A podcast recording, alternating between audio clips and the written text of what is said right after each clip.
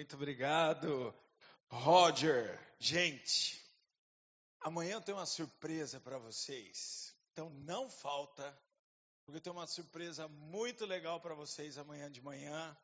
Você vai adorar receber a minha surpresa.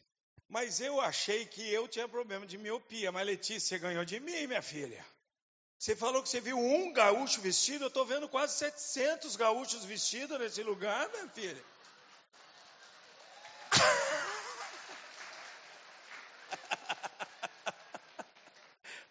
Muito bom. Nessa segunda, nesse segundo momento, nessa segunda exposição das Sagradas Escrituras, nós vamos ver o modelo de. Muito obrigado. O modelo de Jesus ah, no trabalho da formação de equipe, de orientação de equipe e do trabalho em equipe. Acontece ah, muita coisa quando a gente ah, vai formar uma equipe. E nós precisamos tomar muito cuidado na formação de equipe. Às vezes porque somos precipitados, às vezes porque somos descuidados, às vezes porque ah, vamos sair daqui, não, agora eu tenho que ter uma equipe. Eu aprendi que equipe ah, nasceu no coração de Deus, o Senhor é modelo para equipe, então agora eu tenho que ter uma equipe, e aí a precipitação em montar equipe ou trabalhar em equipe acaba trazendo uma série de problemas. E lembra-se que a Bíblia diz que nós não devemos ser precipitados, porque peca quem é precipitado. E eu conheço uma história de um jovem que estava fazendo seminário e ele ouviu palestras sobre trabalho em equipe, sobre a preciosidade do trabalho em equipe, sobre sucesso de trabalho em equipe. E ele botou na cabeça que ele ia fazer parte de uma equipe, e aí ele escolheu a dedo a, a, a igreja que ele queria frequentar e a igreja que ele queria fazer parte da equipe. E aí ele chegou lá para o pastor e falou: Ah, pastor, é o seguinte. Ou para o líder da igreja e disse: Olha, eu, eu, eu quero fazer parte da sua equipe e eu quero dizer para você que eu tenho qualificação para fazer parte da sua equipe.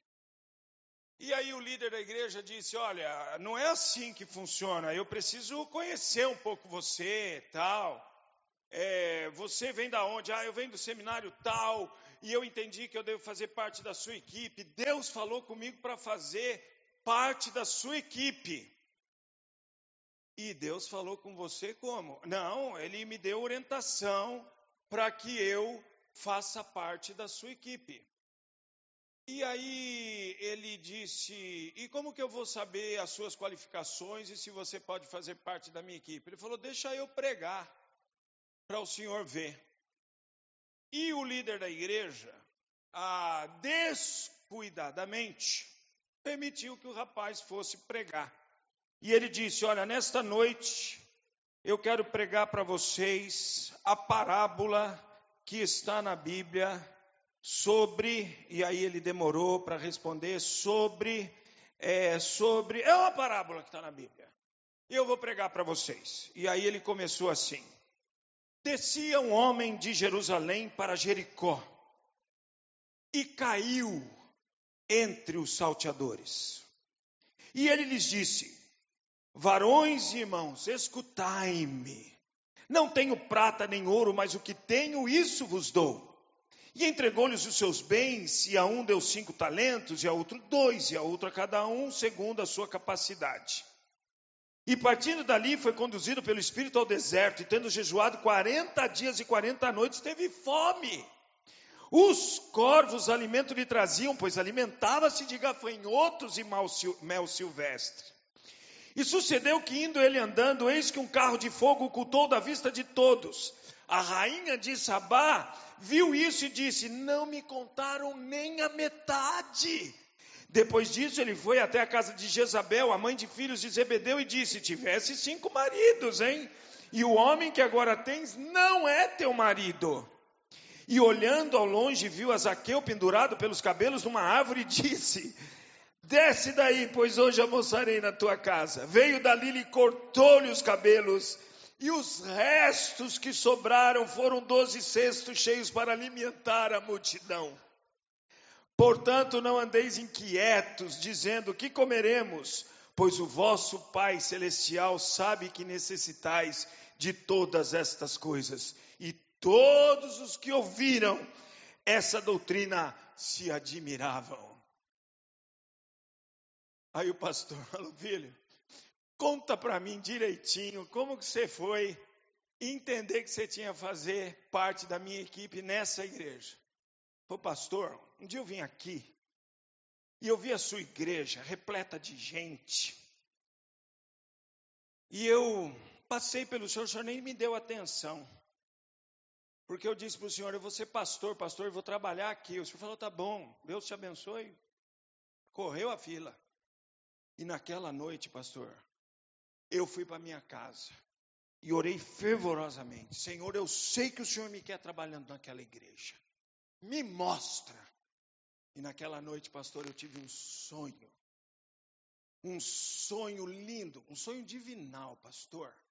Uma nuvem do Senhor veio e pairou sobre o meu sonho assim. Sabe essa nuvem assim, de azul celeste, pastor? Pastor, ah, sei. Então, e no meio da nuvem, pastor, tinha três letras: V, P e B. E o pastor falou: E o que significa V, P e B, meu filho? Pastor, como é que o senhor não sabe? O senhor não fez hermenêutica? Fez exegese? O senhor não é capaz de interpretar a palavra que Deus me deu? Não sou, filho. Eu não sei o que é V, P e B. E aí ele disse assim: V, P e B, pastor, é vai e prega a Bíblia. Aí o pastor disse: Filho, depois da mensagem que você pegou hoje, eu vou te dizer o que é, que significa V, P e B. E o rapaz disse: O que é que significa V, P e B, pastor? Vai plantar batata. Porque não é assim que a gente faz uma equipe. Jesus tem um modelo para nós e ele nos ensinará nesta noite como ele montou a equipe, o que ele levou em consideração para montar a equipe e como ele ensinou a sua equipe trabalhar, a sua equipe a se respeitar e os resultados de tudo isso. Abra sua Bíblia comigo. Ah, no Evangelho, o trabalho em equipe tem sua expressão em Cristo Jesus. Abra sua Bíblia comigo em Lucas capítulo 6. E nós vamos ver na vida de Jesus como se monta uma equipe, como se trabalha em equipe, como se respeita em equipe para a glória de Deus. Jesus é o modelo. E a vida e o trabalho em equipe se expressa no ministério de Jesus. Mas antes vamos orar mais uma vez, querido Pai celestial. Que privilégio, que benefício temos nós em podermos estudar a tua palavra, Senhor, livremente nesse local. Te agradecemos por isso. E, Senhor, mais uma vez, rogamos a Ti que o Senhor encha nossa mente de, de todo bom entendimento que venha do Teu Espírito para que ao lermos a, a tua palavra, as sagradas escrituras, as letras saltem aos nossos olhos, inundando o nosso coração, a nossa alma, Senhor, e sejamos mais uma vez edificados por Ti. Rogamos mais uma vez também, Senhor, por toda a direção, orientação do Teu Espírito em nós, de maneira, Senhor, que saiamos daqui convencidos por Ele a aplicarmos essas verdades que temos aprendido neste dia aqui. E assim, Senhor, o Senhor seja honrado pelo nosso trabalho, pelo nosso ministério e por todo o desenvolvimento, Senhor, das nossas igrejas em prol do crescimento do teu reino, por meio do trabalho em equipe, por meio do trabalho, Senhor, entre vidas que te amam e querem honrar ao Senhor na beleza da tua santidade. Mais uma vez peço, Senhor, que o Senhor cuide da minha vida e que nada em mim atrapalhe, macule, desvie o bom entendimento das Sagradas Escrituras. E que o Senhor fale mais uma vez ao meu coração e ao coração de cada um de nós. Nós oramos assim em nome do Senhor Jesus. Amém, Senhor. Lucas capítulo 6, do versículo 12 e 13, nós percebemos que o Senhor Jesus monta a sua equipe por meio de constante e incessante oração. Olhe só o que diz o texto. Num daqueles dias, 12 de Lucas 6. Num daqueles dias, Jesus saiu para o monte a fim de orar. Jesus tinha um propósito. Ele foi sozinho. Ele se distanciou ah, dos relacionamentos ali naquele momento, porque ele entendeu que deveria ter um tempo de busca solitária em oração com Deus, um, um tempo de busca da vontade de Deus, para poder montar a sua equipe. E a Bíblia é clara em nos dizer que ele saiu para o monte a fim, com o propósito de, a palavra usada na língua original grega é com o propósito de orar, com o plano de orar. Ele saiu sabendo que ele precisava gastar um tempo de comunhão com Deus para orar e passou a noite orando a Deus. Passou muito tempo em comunhão com Deus, buscando a vontade de Deus para poder chamar os componentes, os elementos, os participantes da sua equipe. Ah, quando a Bíblia diz que o Senhor Jesus passou a noite toda orando, ele passou pelo menos 10 horas e com certeza 12 horas orando ao Senhor. É muita oração, é muito tempo de comunhão com o Senhor para tomar uma decisão em chamar pessoas para a sua equipe. Então, gente, quando a gente vai montar uma equipe, a gente precisa colocar isso diante do trono da graça de Deus, porque é lá que eu ouço a sabedoria de Deus, é lá que o Senhor age com o meu coração, com a minha alma, através da Sua palavra. E eu então começo a colocar nomes diante de Deus, e começamos então um processo de busca da vontade de Deus. Eu estou exatamente nesse momento, nesse processo. Eu tenho um seminarista que está terminando o seu curso no seminário e eu tenho assim muita, muita vontade de tê-lo na minha equipe. Mas ao conversar com ele essa semana passada, eu disse: olha, agora é tempo de orarmos. Embora eu deseje muito ter você na minha equipe, o meu desejo precisa ser conformado com o desejo de Deus. A sua vontade tem que estar de acordo com a vontade de Deus. Então agora é hora da gente orar. Então eu falei para ele isso, declarei, eu falei, eu não posso fazer promessas a você agora. Eu não posso dizer para você, venha, você virá. Mas o que a gente pode fazer agora é orar, buscando a vontade de Deus, para Deus mostrar se você fará parte da equipe pastoral aqui da Igreja Batista de Vila Mariana.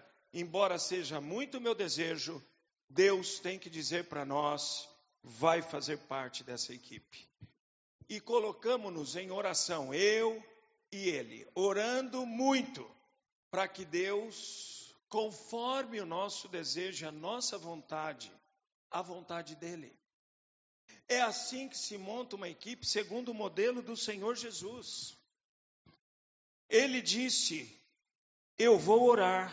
Passou a noite toda orando, e a Bíblia diz que ao amanhecer, às seis horas da manhã, ao amanhecer, Jesus então chamou os seus discípulos. Esse verbo chamar é convocar, convidar, chamar para si. Depois de ter orado muito e ter estabelecido o propósito de que eu vou orar para montar a minha equipe, ele então se conforma à vontade de Deus, Deus lhe dá as respostas que ele precisa e logo de manhã, quando ele vê o dia amanhecendo, ele vai e convoca e convida os seus discípulos. Esse é o modelo de Jesus. Nós precisamos orar. E se Deus apontar que é, Ele vai dizer para você que é. Ele usa vários mecanismos. Ele usa a palavra dele. Por exemplo, esse jovem seminarista que está terminando o curso, ele, ele tem que entrar nas qualificações do presbítero ali de 1 Timóteo capítulo 3, de Tito 1. Essa é uma maneira que Deus usa para me mostrar se esse indivíduo pode fazer parte de uma equipe de presbíteros da Igreja Batista de Vila Mariana. Depois, eu preciso ouvir a voz de Deus através da concordância da igreja dizendo: reconhecemos que esse indivíduo ele deve fazer parte da equipe de presbíteros dessa igreja. E então aí é o convite. Precisamos seguir o modelo de Jesus. Não podemos fazer equipe de qualquer maneira, de qualquer forma. Porque senão podemos fazer um mal para nós, para a pessoa que está agregando a equipe e para toda a igreja. Quando não seguimos a vontade de Deus. Segundo princípio que nós encontramos aqui em Jesus é que a formação da equipe por Jesus é marcada pela diversidade de seus integrantes.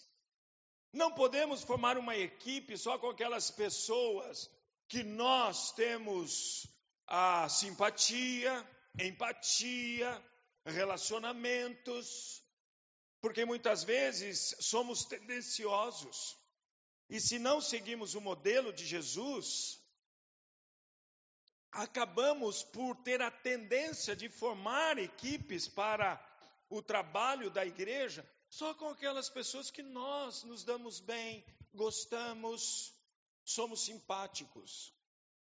E, e deixamos de fora, muitas vezes, pessoas que já recebeu dons importantes de Deus, da graça de Deus, e Deus quer fazer uso dessas pessoas numa equipe, e muitas vezes, porque nós somos tendenciosos, nós não damos oportunidade para essas pessoas participarem da equipe.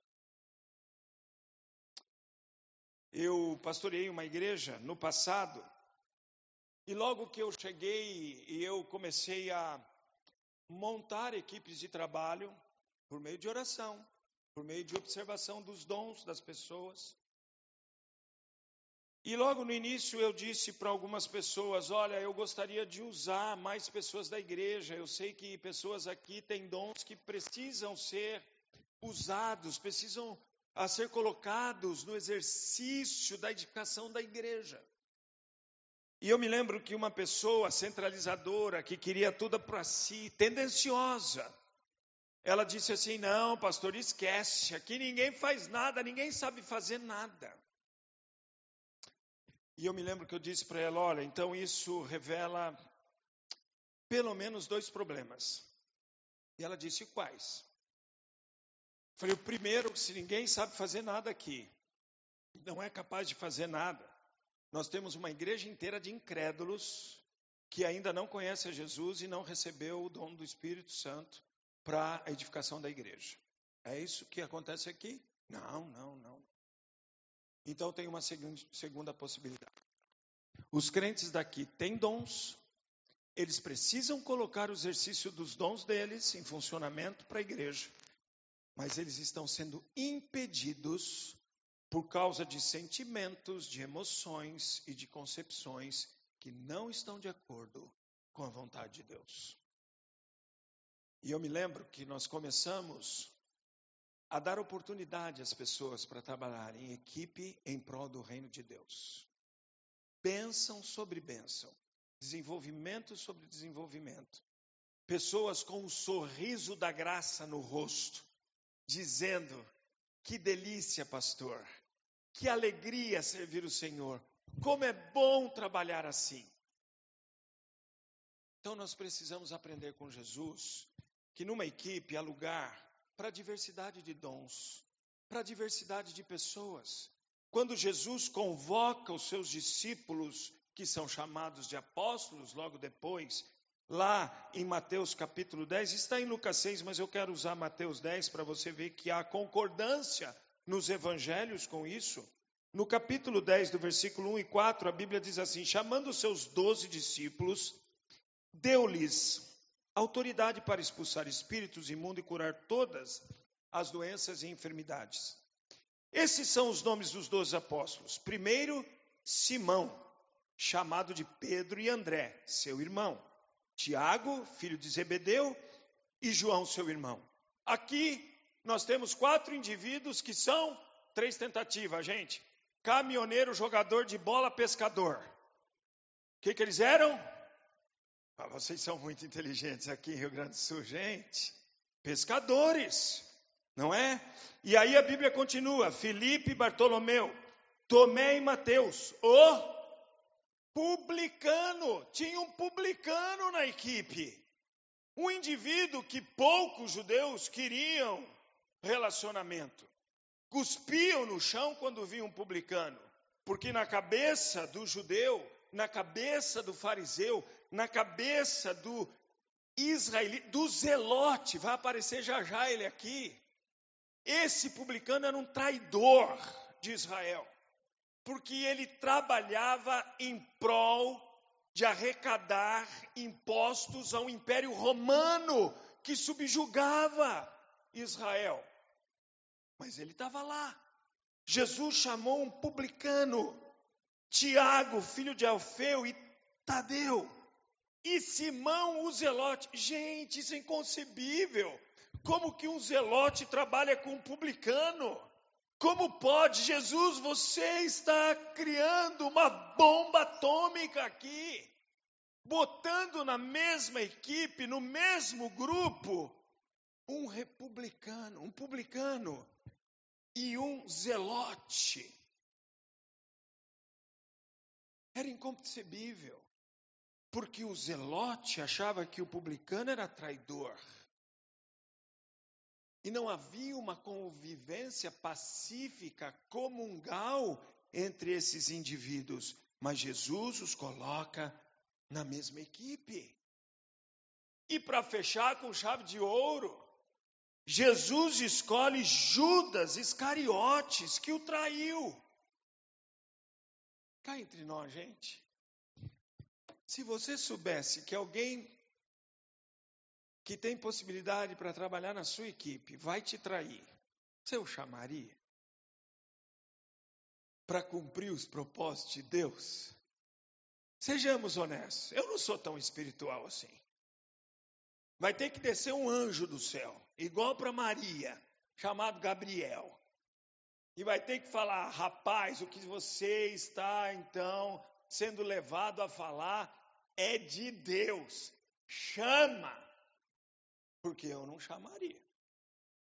Se eu sou tendencioso, é o meu coração pecaminoso, é o seu também. Se eu sei que determinado indivíduo vai me trair, vai me trazer problema. Para o meu ministério, à medida que eu chamar para minha equipe, eu tenho grande, mas grande possibilidade, enorme, 99,9 de chance de não chamá-lo. O que Jesus fez para cumprir a vontade de Deus e os propósitos de Deus? Chamou. Ele chamou. Então aqui nós temos o modelo de Jesus. Primeiro, precisamos orar muito. Colocar diante de Deus os propósitos da formação da equipe, a formação da equipe. E depois chamarmos aquelas pessoas que Deus aponta para nós para cumprir os seus propósitos, não os meus propósitos, os seus planos, não as minhas preferências. Porque a nossa tendência é nos distanciarmos daqueles que podem trazer tensão, crítica, avaliações não muito saborosas para ouvirmos, mas são pessoas importantes para cumprir o reino de Deus. Segundo o exemplo do Senhor Jesus, Jesus ensina a seus discípulos a trabalhar em equipe a todo tempo. Ele envia os doze de dois em dois e ele envia os setenta ou setenta e dois. Há uma diferencinha por causa dos manuscritos. Não muda nada, seja setenta, seja setenta e dois, continua podendo enviar de dois em dois. Então não muda nada isso. Mas lá em Marcos capítulo 6, versículo 7, você encontra Jesus enviando os doze de dois em dois, trabalho em equipe. Isso tem uma, um espelho em Eclesiastes, quando Eclesiastes 4 diz: é melhor serem dois, se aquecem no frio, se ajudam quando um cai, o outro levanta. Jesus, quando envia de dois em dois, ele está ensinando os seus discípulos a trabalharem em equipe. Olha só o que diz o texto: chamando os doze para junto de si, enviou-os de dois em dois e deu-lhes autoridade sobre os espíritos imundos. Gente, Jesus fez isso. Então eu não posso querer, desejar o trabalho sozinho, isolado, solitário, para receber toda a glória, toda a honra e todo o louvor possível. Isso é orgulho, isso é altivez, isso é mesquinhez. E esses sentimentos e essas emoções não agradam ao Senhor. Não agradam ao Senhor. Ele repete isso em Lucas 10:1, quando você abre em Lucas 10:1, agora eu envio dos 70 ou 72, como eu disse. E novamente eles envia de dois em dois. Depois disso, o Senhor designou outros 72 e os enviou dois a dois adiante dele a todas as cidades e lugares para onde eles estava prestes, para onde ele estava prestes a ir. De novo, trabalho em equipe, trabalho juntos, para voltarem regozijando juntos, porque experimentaram a graça, o poder de Deus juntos. Gente, a Bíblia trabalha em equipe o tempo inteiro. E sempre que alguém decidiu não ouvir a Deus e trabalhar solitário, nós vamos ver isso amanhã experimentou desgaste, tristeza, problema, aflição, angústia, síndrome de burnout, ansiedade, insônia, pânico. Interessante isso. Porque a Bíblia ensina que tem que ser de dois em dois, em equipe. É melhor ser em dois. Se aquece melhor, um ajuda o outro. Se for em quatro, é melhor ainda. Se forem seis, é melhor ainda. E o trabalho de equipe, ele é claramente uma vontade de Deus nas Sagradas Escrituras. Por isso somos um corpo. Não podemos ser todos o braço. Não podemos ser todos a mão. Mas o que seria da minha mão se não existisse o braço? Ela não existiria. Não é verdade? Por isso, Senhor, Ele espalha. Por isso, Senhor, Ele divide os dons entre nós. E nós então usufruímos das habilidades do dom espiritual do outro, e esse usufrui das habilidades do meu dom espiritual, e assim nós vamos crescendo para a glória de Deus em equipe e somos usados por Deus para o crescimento do reino. Trabalho em equipe. Por isso o Senhor dividiu dons entre nós. Você sabe qual é o seu dom? A melhor forma de você descobrir qual é o dom que o Senhor te deu é começar a trabalhar para a glória dele. E você vai descobrindo com o Senhor qual é o seu dom. Eu sou casado e faço parte de uma equipe conjugal com a Denise. A Denise, ela tem o dom da misericórdia. Eu tenho o dom do ensino. Não sou nada misericordioso. Sou objetivo, reto, assertivo. A Denise é muito misericordiosa. E como a Denise tem sido usada por Deus na minha vida, na vida da nossa família e na vida da nossa igreja, com o dom de misericórdia dela. E como Deus me usa com o meu dom de ensino e como Deus usa.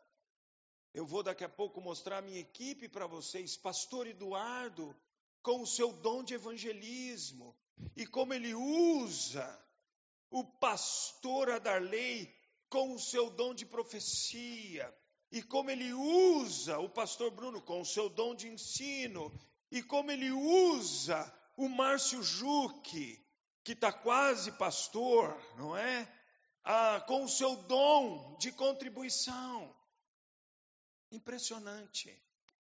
E como Deus tem dado crescimento ao reino dele através de uma equipe que respeita o dom dos seus integrantes. E nós entendemos que precisamos apoiar um outro no crescimento desses dons. A Bíblia trabalha assim o tempo todo. Por isso, Jesus enviou de dois em dois os doze e de dois os dois os setenta e dois. Só que tem um problema. Trabalhar em equipe para nós, corruptos, pecadores, que temos uma tendência de sentir errado, pensar errado, traz conflito, traz problemas. E nós vamos precisar tratar disso, lidar com isso. Eu falei para vocês, havia um zelote e um publicano na mesma equipe. Havia indivíduos que queriam ser o primeiro na mesma equipe.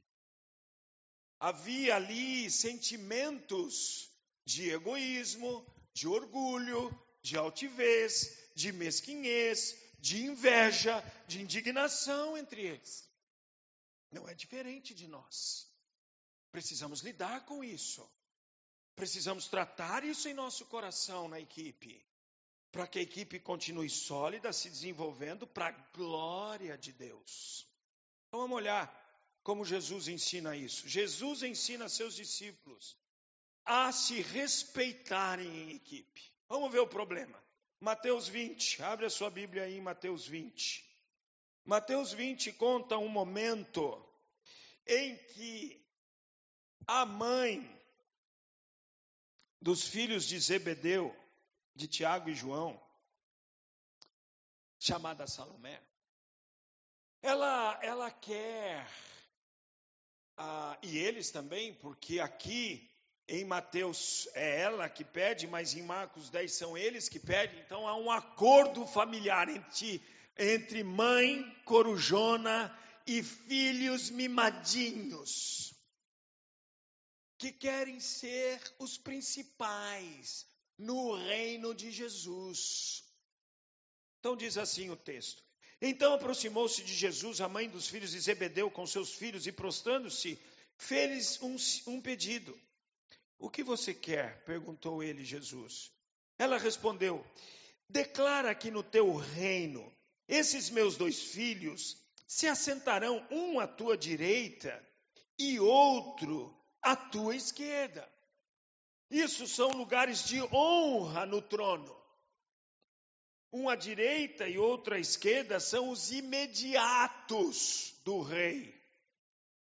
São aqueles que estão próximos ao rei. E aí disse-lhe Jesus: Vocês não sabem o que estão pedindo. Podem vocês beber o cálice que eu vou beber? Podemos, responderam eles. Jesus lhes disse: Certamente vocês beberão do meu cálice. E sofreram. Sofreram perseguição. Um deles ficou preso na ilha de Pátimos por muito tempo e morreu lá. Mas o assentar-se à minha direita ou à minha esquerda não cabe a mim conceder. Esses lugares pertencem àqueles para quem foram preparados por meu Pai. Olhe o que aconteceu com o restante da equipe. Porque existem membros da equipe que querem a autoprojeção, a autorrealização, o autorreconhecimento, não a realização da obra de Deus, não o reconhecimento de Deus, não a exaltação e a edificação do reino de Deus, mas do meu próprio reino, do meu próprio nome. Olha o que acontece. Quando os outros dez ouviram isso, ficaram indignados. Essa palavra na língua grega, ela pode ser traduzida por ofendidos, descontentes, desagradados. Tudo isso está ali dentro dos outros dez. Porque eles não gostaram disso. Eles perceberam essa tendência em autopromoção desses dois indivíduos, por eles e pela mãe deles. Jesus, percebendo isso, ele não passa pano, como hoje a gente está acostumado a ouvir, não é? Ele não passa pano para Tiago e João, até porque a mãe dele era uma das mantenedoras do ministério de Jesus. Não. Ele diz: Olha, não vão, vocês não vão estar um à minha direita e outro à esquerda, porque isso quem determina é Deus, o nosso Pai. Os outros ficaram indignados, então a Bíblia diz: Jesus os chamou. O verbo usado aqui na língua original é trouxe para si, chamou para junto de si. Fez uma reunião íntima com os doze. Vocês doze, venham aqui. Deixa a mãe de Tiago e João para lá, deixa os outros ali comendo bolacha, tomando chá, é? Deixa lá e vem vocês aqui. Nós vamos conversar nós aqui, nós treze vamos conversar aqui agora. Sentem eu, eu preciso falar algo para vocês. E Jesus, quando percebe que há uma tensão na equipe, porque há sentimentos errados, pecaminosos, ele não passa pano, ele não faz vista grossa. Ele traz todo mundo perto dele e diz: Vocês sabem que os governantes das nações as dominam. E as pessoas importantes exercem poder sobre elas. Em outras palavras, Jesus está dizendo: vocês estão acostumados a ver equipes onde as pessoas, pessoas são orgulhosas, altivas, mesquinhas, procuram a sua própria autorrealização, poder próprio. E aí ele diz: não será assim entre vocês. Ao contrário, quem quiser tornar-se importante entre vocês deverá ser servo, e quem quiser ser o primeiro deverá ser escravo. Jesus está invertendo a mente desses indivíduos, está colocando o coração deles de ponta cabeça.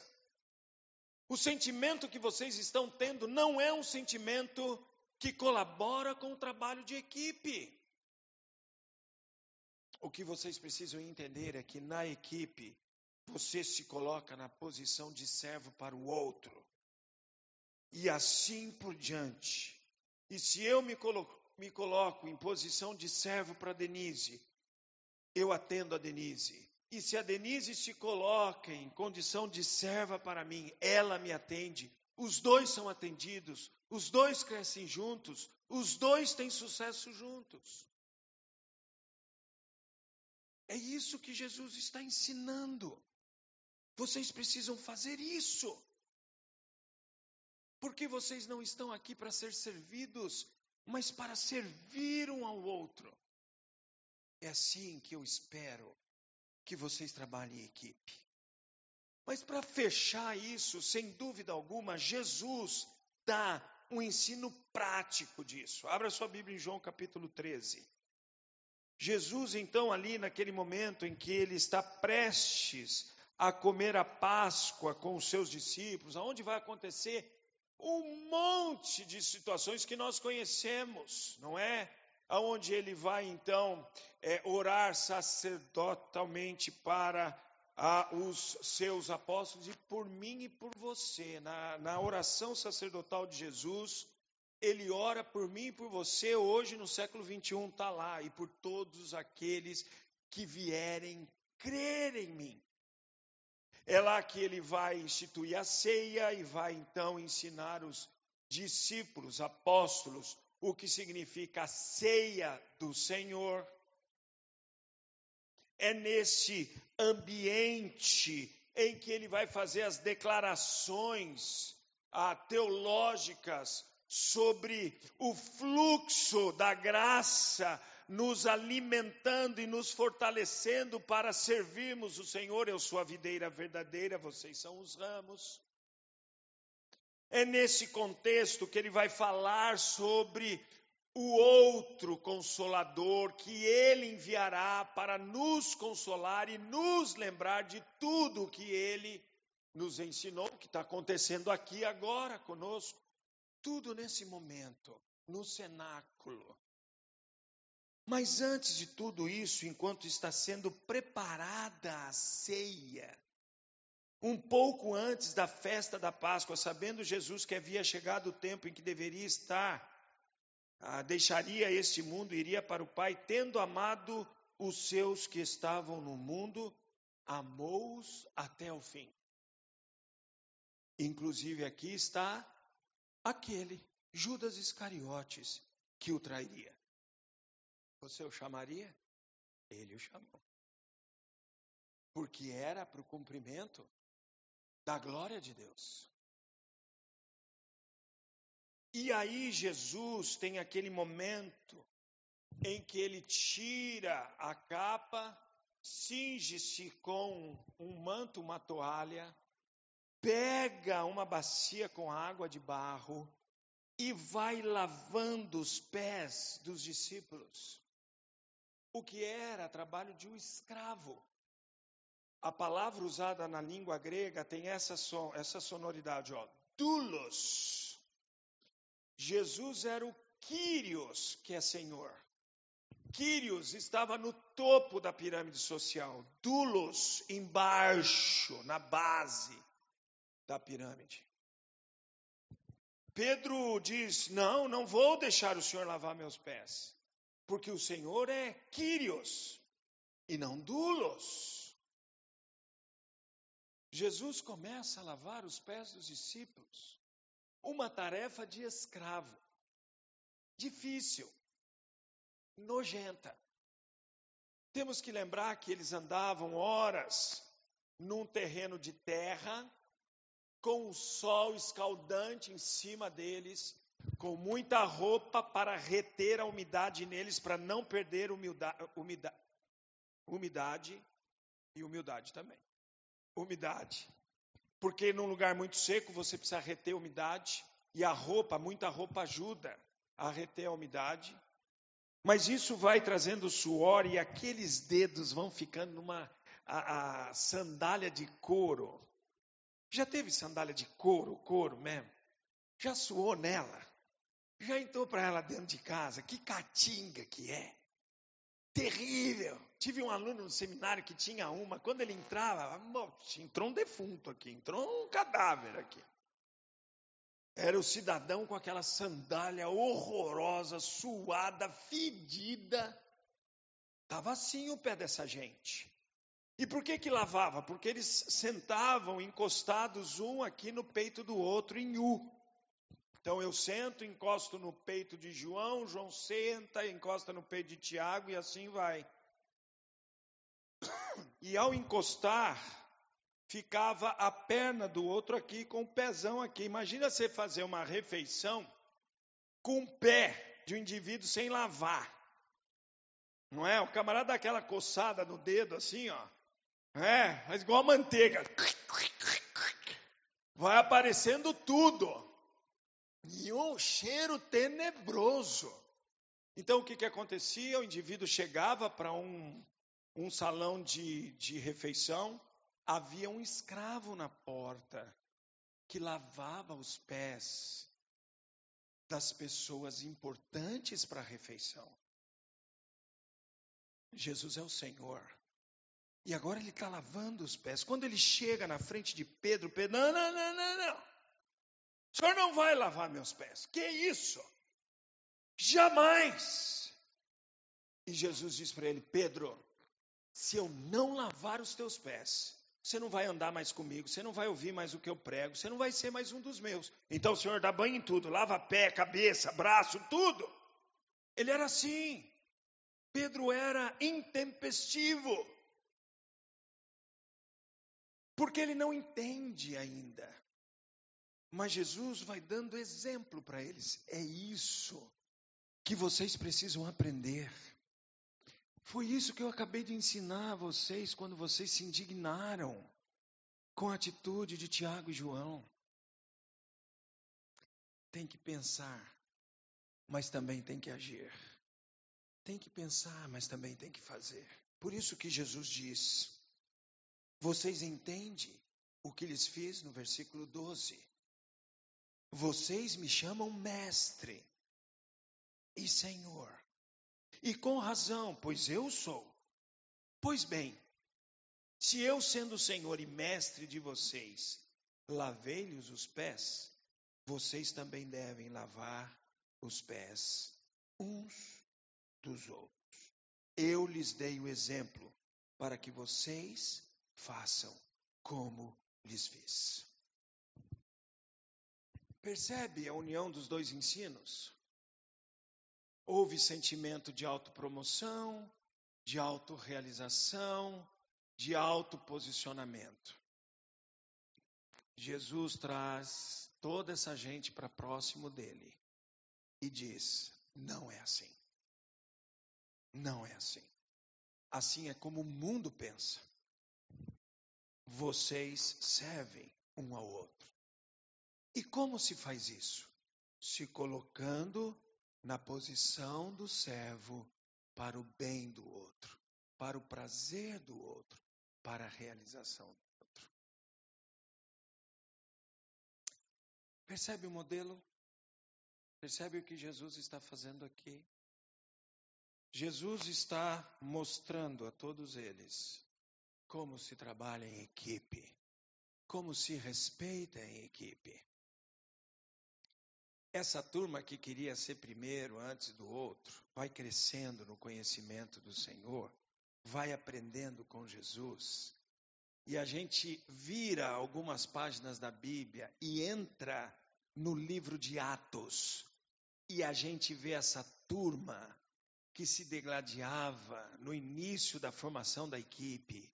E porque aprendeu com o Senhor, agora apoio, a oração um pelo outro, há ânimo um ao outro, abraços dados um ao outro, para fazermos o reino do nosso Senhor crescer, não o nosso próprio reino.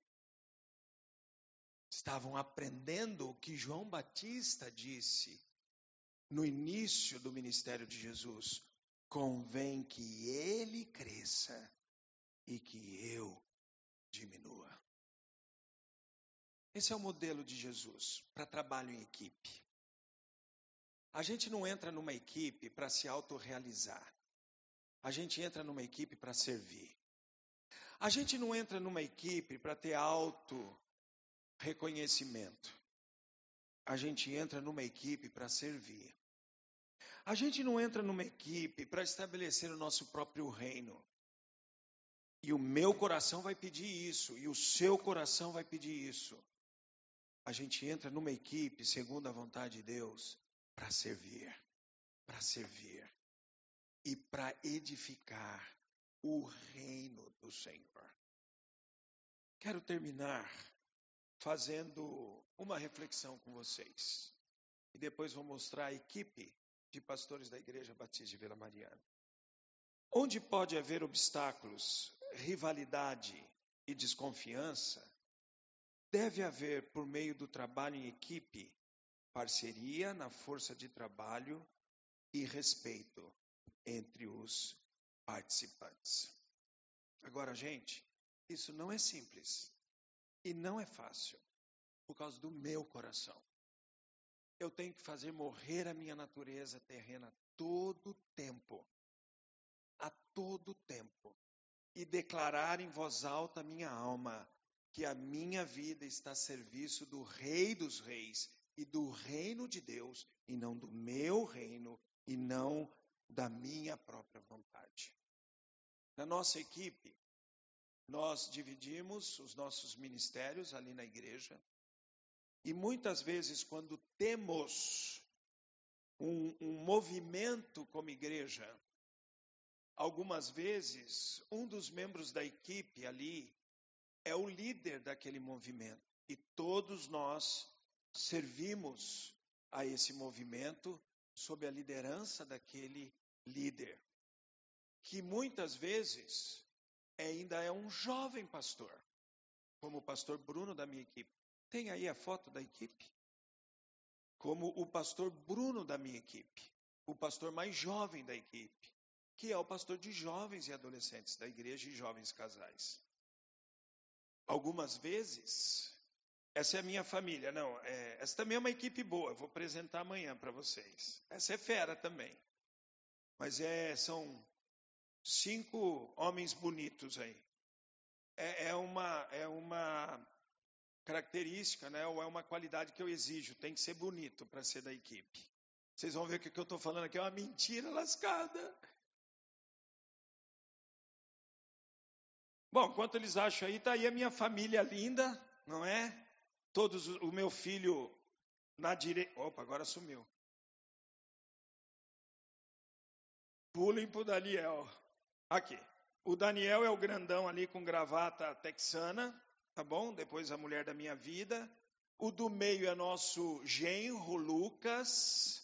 Nosso genro. Eu gosto muito da expressão genro em inglês, son of law, não é? Que é filho da lei. Ele é nosso filho mesmo. Não, não geramos ele, mas ele tornou.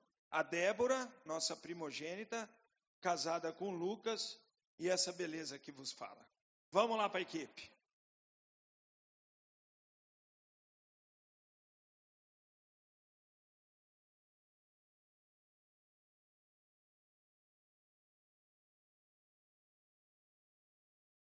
Enquanto aparece, eu vou mostrar para vocês. Então tem um movimento, por exemplo, tem aqui, esses são os pastores da igreja, ok? Tem um duende no meio dos pastores, vocês viram ali, né? O da direita é um doente, a gente chama tudo para a equipe. Outro dia era para eu pregar na palavra da vida, eu não pude, falei, pastora Darley, que é o da direita aí, o, o Pocatelha ali, né? É, e eu falei, o Adarley, vai lá pregar no meu lugar, prega lá, arrebenta lá em nome de Jesus. E ele foi. Quando ele chegou lá, um dos diretores da Palavra da Vida me ligou e falou: Ô Darcy, eu pedi para você trazer, mandar um pastor, você mandou um doente aqui. Aí ele foi pregar esses dias na Palavra da Vida, ele estava pregando lá, ele falou assim para o pessoal: Ó, oh, se os seus filhos me virem andando entre as árvores, fala para eles que não é doente, não, é o pastor Adarley, né? Pastor Adarley é o pastor dos surdos da igreja, educação cristã e dos solteiros a adultos da igreja. Nós temos um grupo muito grande de, de pessoas que ainda não se casaram, têm mais de 35 anos, são os adultos solteiros. Quando tem trabalhos com esses movimentos, DOCMOS, que são os adultos solteiros, EFATá, que são os surdos, e educação cristã, todos nós nos submetemos ao pastor Adarley, ele é o líder. É, então, ele é que dita para nós. Por exemplo, ele chega para mim, pastor, você vai dar aula na classe de novos membros e batis, batismos em tal domingo esse assunto. Eu me submeto a ele. Ah, depois nós temos o pastor Bruno, que é o mais jovem de todos, o, o, segundo da direita, não é mais cabeludinho, é o pastor de jovens, adolescentes e também é, jovens casais. Quando tem um movimento entre, entre esses ministérios, nós nos submetemos a ele, porque nós estamos ali para servir.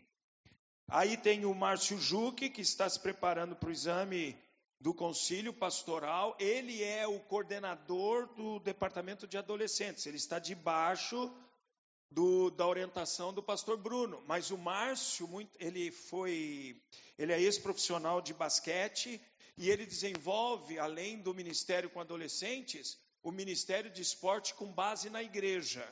Então, é um ministério de esporte na igreja para evangelizar e para edificação das pessoas. Quando nós temos um movimento, como tivemos há um tempo atrás, a chamado Intervila, que é um campeonato entre igrejas ali acontecendo na nossa igreja, ele é o líder, nós nos submetemos a ele. O pastor Eduardo é o pastor carioca da equipe, não é? Tá vendo? Eu chamei cariocas para a equipe também. É, o pastor e o, e o, e o Márcio Ju, que é do Sul, não é aqui do Rio Grande do Sul, mas é do estado do Paraná, de Curitiba. Pastora Darley também é do Paraná. É, o Eduardo, ele é o pastor dos anciãos da igreja. E, e também é pastor de missões, evangelismo e integração na igreja. Quando há movimentos, ele é o presidente do conselho missionário. Quando há movimentos missionários, nós nos submetemos a ele. É assim que a equipe tem que trabalhar. Não é porque eu sou o pastor conhecido como titular que eu não me submeto a nenhum deles. Quando é o meu ministério, que é famílias e casais com filhos, e, e qualquer outro movimento em que exige-se a liderança do pastor titular, eles me ajudam no ministério. E assim nós vamos trocando respeito, serviço e vamos crescendo para o reino de Deus e para a glória de Deus. E a igreja vai percebendo, a igreja vai entendendo isso. Somos uma igreja de mais de mil membros que reconhece a autoridade, reconhece o valor, reconhece com respeito o trabalho da equipe dos presbíteros ali da igreja, visando o reino de Deus, a glória de Deus. Então, é, é, assim que a gente vai aprendendo com a palavra de Deus. Isso nada do que acontece na nossa equipe é ideia minha, é ideia de algum deles. Nós não seguimos ideias humanas, nós seguimos a palavra de Deus. E a palavra de Deus nos ensina isso. Eu tenho que lavar os pés do Adarley. Ele tem que lavar os pés do Bruno, que tem que lavar os pés do Eduardo, que vai lavar os pés do Márcio, que lavará os meus pés. E assim a gente vai servindo um ao outro para a glória de Deus. A palavra de Deus assegura a gente. É só a gente conhecê-la e aprendê-la que nós vamos ser a pessoas muito abençoadas trabalhando em equipe e temos visto juntos aqui que na Santíssima Trindade e agora na pessoa de nosso Salvador e Senhor Jesus Cristo, o trabalho de equipe é algo que se requer da divindade a nós e precisamos nos mover a isso. Que Deus nos ajude. Vamos orar? Querido Pai Celestial, nós te agradecemos imensamente pela alegria e pelo prazer de servir ao Senhor. E obrigado porque o Senhor é tão completo, tão íntegro em nos ensinar. Não fica nada em dúvida, Senhor, nada inseguro. Basta olharmos para a tua palavra, ouvirmos o que o Senhor está nos dizendo através dela, aplicarmos e colhermos todas as bênçãos que há para aqueles que obedecem e ouvem os teus mandamentos. Faz isso conosco, Senhor, e nos ajuda a trabalharmos em equipe, segundo a tua vontade e segundo o teu querer, oramos em nome de Jesus. Amém e amém.